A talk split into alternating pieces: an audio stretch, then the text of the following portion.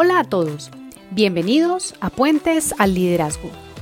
Mi nombre es Ilse Rodríguez, soy mentora de líderes hace más de 7 años. Quiero acompañarte para que cruces el puente que te lleva a conectarte con tu potencial y que brilles como líder. Así que, comencemos.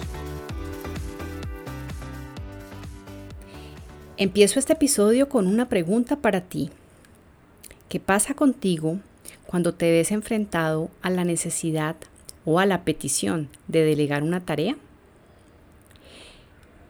La respuesta puede ser muy variada. Te comparto algunas de las que yo suelo escuchar en líderes que están conmigo en sus procesos y que me cuentan que les cuesta mucho, que no saben cómo hacerlo, que les preocupa mucho hacerlo y por lo tanto entonces entran en un estado de parálisis en donde no delegan y más bien terminan ellos haciendo la tarea. Si algo de lo que acabas de escuchar te resulta familiar, quédate a escuchar entonces este episodio. Para caminar, primero tenemos que gatear. Para ser líderes, primero hemos pasado seguramente por puestos muy operativos, eh, ser antes una persona que era más de soporte y de apoyo a quien era su líder, y todos hemos eh, tenido la experiencia de empezar a trabajar y a tener personas, o quienes han tenido la experiencia de, empezar a tener personas a cargo, se enfrentan a la necesidad y a la importancia de entregar algunas de las tareas operativas. Hace un tiempo yo escuché una frase que me llamó mucho la atención en términos de cómo una persona se puede poner trampas en su propia capacidad de crecimiento y desarrollo, y es creer que si continúa haciendo lo, las tareas tácticas y operativas por las cuales ha sido exitoso, lo va a seguir siendo en la medida en que tenga mayores responsabilidades y, por qué no, un ascenso en su carrera. Esto es una trampa y esto es lo que creo yo desde mi experiencia una de las razones por las cuales más se dificulta activar la habilidad de delegación, que por llamarlo de alguna manera es una habilidad básica para cualquier persona que trabaja con otros. Dicho de otra manera, para una persona que tenga un equipo a cargo, así sea una persona, así sea un practicante, así sea el aprendiz del SENA, que son figuras en Colombia muy usuales y por donde a veces las personas y con este tipo de figuras es que muchas muchos nuevos líderes empiezan a verse desafiados a entregar y asignar tareas y ahí es donde viene la, el, el complique para muchos. Tan es así que puede haber algunas personas que incluso llegan a decir que no quieren o que no quisieran eh, tener personas a su cargo. Esto suele suceder cuando alguien es muy bueno en su tarea y seguramente eh, es una tarea muy especializada y le da a esa persona temor de primero mm, entregar o compartir algo de lo que sabe y segundo que eh, la tarea no se haga bien. Entonces, si alguna de estas ideas te ha acompañado alguna vez o te puede estar acompañando en este momento, te voy a compartir hoy algunas mm, herramientas que te pueden servir para que te permitas abrir tu mente y sobre todo también tu corazón para empezar a delegar un poco mejor. Empecemos por la definición. ¿Qué es delegar? Delegar es cuando tú encargas a otra persona de alguna tarea. También puede ser cuando le otorgas una responsabilidad determinada, como por ejemplo representarte en una reunión, ir en tu nombre. Eso también es delegar. Es muy importante que tengas claro que normalmente la, la responsabilidad nunca se delega. Lo que se delega es la tarea o el acto que esa persona, eh, en el caso, por ejemplo, de ir a representarte en una reunión, está ejerciendo pero la responsabilidad sigue siendo de quien está delegando. ¿Qué es bueno en relación con permitirse delegar? Primero, para ti como persona, para ti como líder, vas a poder avanzar en eficiencia. Y para ellos, para las personas a quienes tú les vas a delegar una tarea, va a ser posible aprender algo, desarrollarse, exponerse a una situación que de otra manera no sería posible para estas personas. Y la parte fundamental, el componente fundamental para que tú te permitas delegar es que exista confianza. Ten en cuenta que tú puedes delegar en otra persona porque es para ti útil hacerlo en la medida en que te libera de alguna tarea muy operativa o que te va a tomar tiempo. Se delega porque confías, como te lo mencionaba, y también se delega como un momento y una posibilidad para conocer las capacidades del otro. Ten en cuenta esto, porque fíjate que en estas tres ítems que te acabo de decir, hay unos gana-gana. No es solamente que tú ganes en la medida en que te quitas de encima una tarea muy operativa, sino que también para la otra persona debe haber la posibilidad de ganar algo. En este caso, es aprendizaje. Hace mucho tiempo, en mi primer trabajo como practicante de mercadeo en una multinacional de consumo masivo, le escuché decir al gerente de mercadeo que las personas son como cometas y que en la medida en que la cometa va pidiendo volar más, entonces él soltaba un poco más la pita de la cometa. Esto es exactamente lo que tú tienes enfrente como posibilidad cuando puedes trabajar con personas a quienes les puedes asignar tareas distintas. ¿Qué es pedir pita? Ponte a pensar si alguna vez cuando tú estabas en tu primer trabajo, eh, ese momento en que a ti te asignaron algo que tú era la primera vez que ibas a hacer. Todos pasamos por ahí y seguramente nos generó duda, nos generó preguntas, nos generó incluso temor. Pero si miras en retrospectiva, o por lo menos es para mí, para mí lo es así, esos son los momentos en los que realmente yo pude aprender. Porque las personas aprendemos es haciendo. Por supuesto podemos mirar a otras personas hacer, pero cuando nos enfrentamos a tomar una tarea, tomar un proyecto por pequeño que sea, que sea tomar eh, un ejercicio por realizar, un reporte por presentar y nos lo y nos lo apropiamos, ahí es donde podemos desafiar nuestras propias capacidades y tú como tienes la posibilidad de permitir que otras personas también aprendan y crezcan entregándoles tareas. La pregunta que surge entonces acá es ¿y cómo hacerlo? ¿Eso cómo se hace? ¿O eso cómo se come? De alguna manera cuando hablamos coloquialmente aquí en Colombia. Lo primero es que debes prestar mucha atención a dos características. Y es, primero, ¿qué vas a delegar? porque claramente no puedes delegar todo y ahora también te voy a dar algunos tips de qué tareas delegar en función del momento en el que esté la persona a quien le vas a delegar. Y por supuesto, la forma como tal, ya en el detalle de cómo tú asignas y cómo le pides a otra persona que se haga cargo de algo que tú después vas a revisar. Empiezo por qué tareas delegar. Debes tener en cuenta que es necesario que tú delegues las tareas que sean adecuadas para la habilidad de la persona a quien le estás encargando eso. Puede llegar a ser un error que tú asumas que a quien quieres entregarle una asignación ya sabe cómo hacerlo o tiene la experiencia. Si es una persona muy junior, te, vas a tener que tomar el tiempo de explicarle muy bien y por lo tanto, pues eh, eso tomará un tiempo para ti. Si es una persona un poco más senior o que tiene más experiencia o que ha realizado la tarea antes, para ti va a tomar mucho menos tiempo. Pero entonces recuerda, acá la palabra clave es adecuada, que sea adecuada para las habilidades de la persona. También aquellas tareas que puedan llevarse de manera fácil. Y cuando digo fácil, no quiere decir que entonces entreguemos las tareas que son únicamente operativas, que son únicamente como las demasiado básicas, porque si lo hacemos, pues no estaremos dándole a la persona la posibilidad de aprender o de desafiarse. Sin embargo, también tenemos que tener la claridad de que no podemos, como dicen también por ahí, pedirle peras al olmo. Si una persona no es, su habilidad no está en el diseño gráfico, pues para esa persona va a ser muy difícil que tú le asignes alguna tarea asociada a temas de diseño.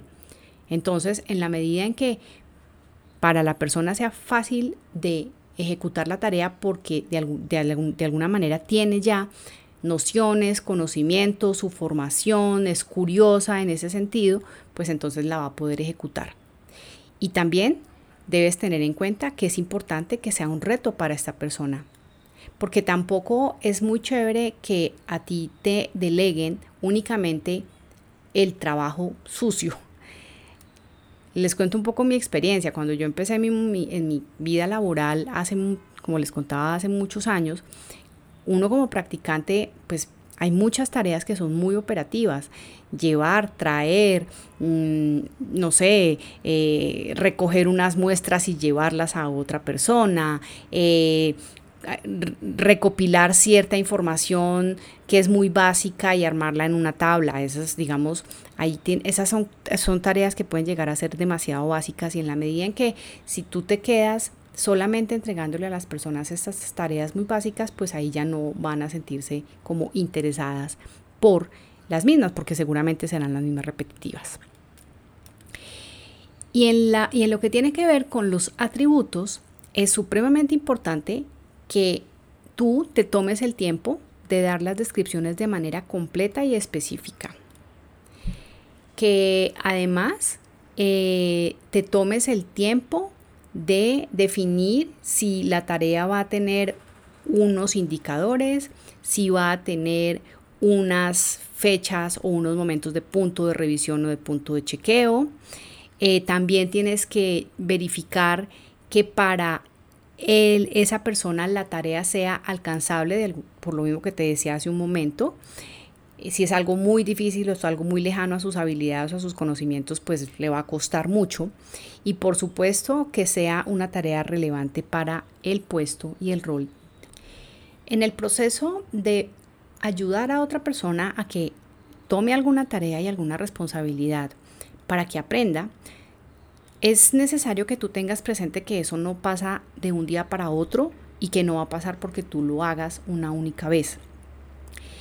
De hecho, debes saber que hay que recorrer unos pasos en donde, por ejemplo, cuando tú quieres que una persona haga algo y, es, y nunca lo ha hecho, lo primero que te corresponde a ti hacer como líder es que tú le que la persona te pueda observar a ti haciendo la tarea.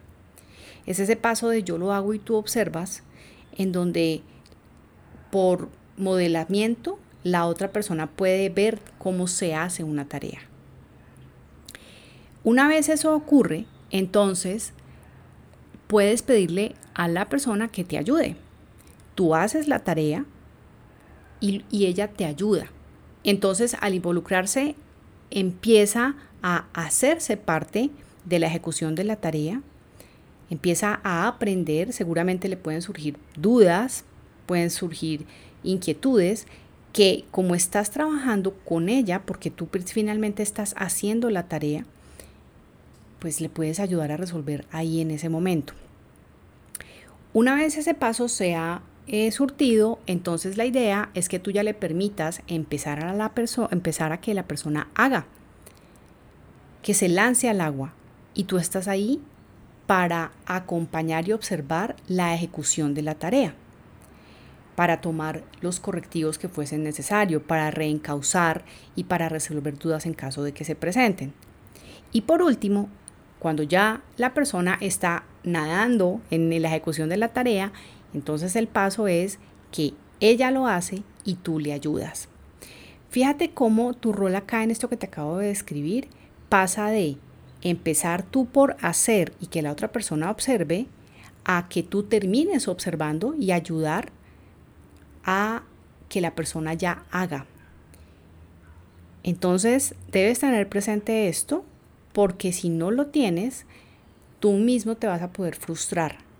Y mira que en este modelo que te acabo de describir, en ningún momento tú dejas totalmente como suelta a la persona.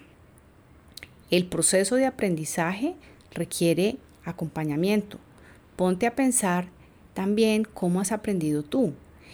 Piensa en estos trabajos y en estas situaciones en las que más has aprendido y es muy probable que hayas tenido alguien que te ha estado acompañando, que te ha permitido y desafiado a hacer las cosas, pero que te ha estado acompañando.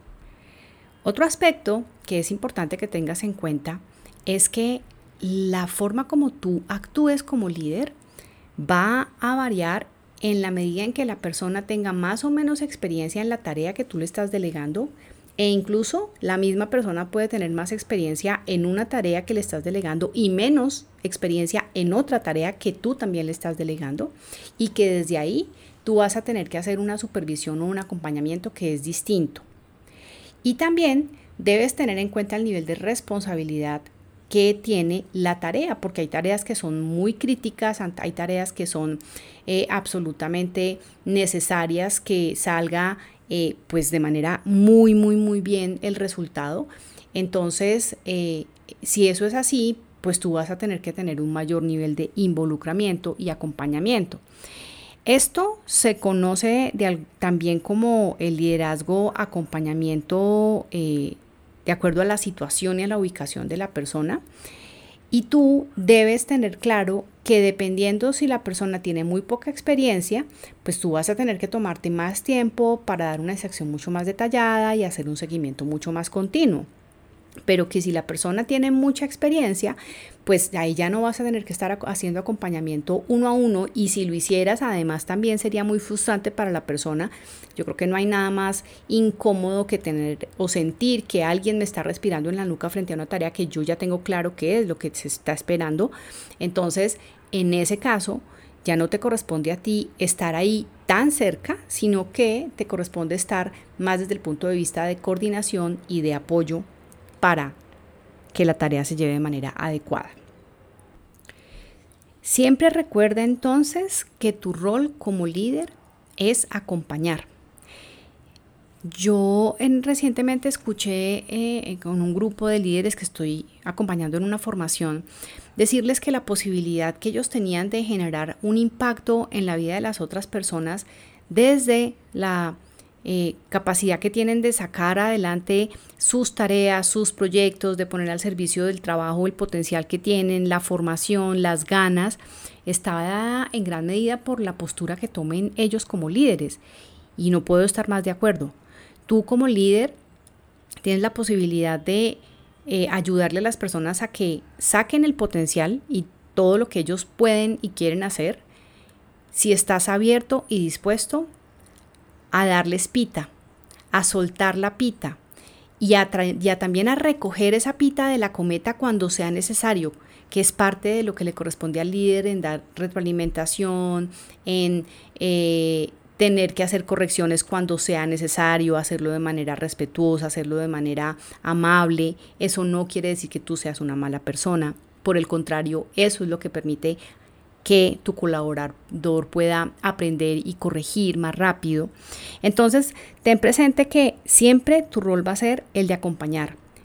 Las personas que delegan y se desentienden normalmente se llevan sorpresas negativas, porque cuando delegan una tarea que no lo han hecho de manera clara, que no han sido suficientemente específicos, que no han sido suficientemente acuciosos para hacer el acompañamiento, sino que dejan a las personas sueltas, y, a la vuelta de los días o de las semanas esperan que las cosas estén de determinada manera y no lo están, eso les genera frustración. Eso genera retrabajos, eso genera desgastes en la interacción con el colaborador. Entonces, delegar no es soltar. Delegar implica que tú conozcas estos tips, que sepas que hay unas tareas que puedes delegar y otras que no, que debes delegar comunicando de manera adecuada, que debes hacer el seguimiento según el nivel de experiencia y responsabilidad que tenga la persona y nunca, nunca desentenderte. Recuerda entonces, para delegar es muy importante que exista confianza. ¿Cómo se trabaja la confianza? Conociendo a la persona si tú te tomas el tiempo de conocer a la persona y de saber qué le gusta, qué se le dificulta, qué ya ha hecho bien, vas a poder tener más elementos para que puedas delegarle más tareas. Al hacerlo, tú vas a ganar, porque parte de lo que yo veo que le pasa a los líderes es que como están todavía haciendo tareas operativas que no sueltan, entonces desatienden temas estratégicos que les corresponde por los nuevos roles y los cargos de liderazgo que tienen. Entonces, tú vas a ganar eficiencia, tú vas a ganar una mejor postura como líder y además las personas van a poder aprender y desarrollarse. Si te gustó lo que acabas de escuchar y te, resulta útil, aplica las ideas y comparte esta información con más personas para que también puedan permitir el desarrollo de las otras personas a través de la habilidad de delegar. Gracias por aceptar la invitación a cruzar el puente, por dejarme acompañarte a que lo hagas, a que cruces el puente al liderazgo para conectar con tu verdadero potencial. Te espero en el próximo episodio. Hasta pronto.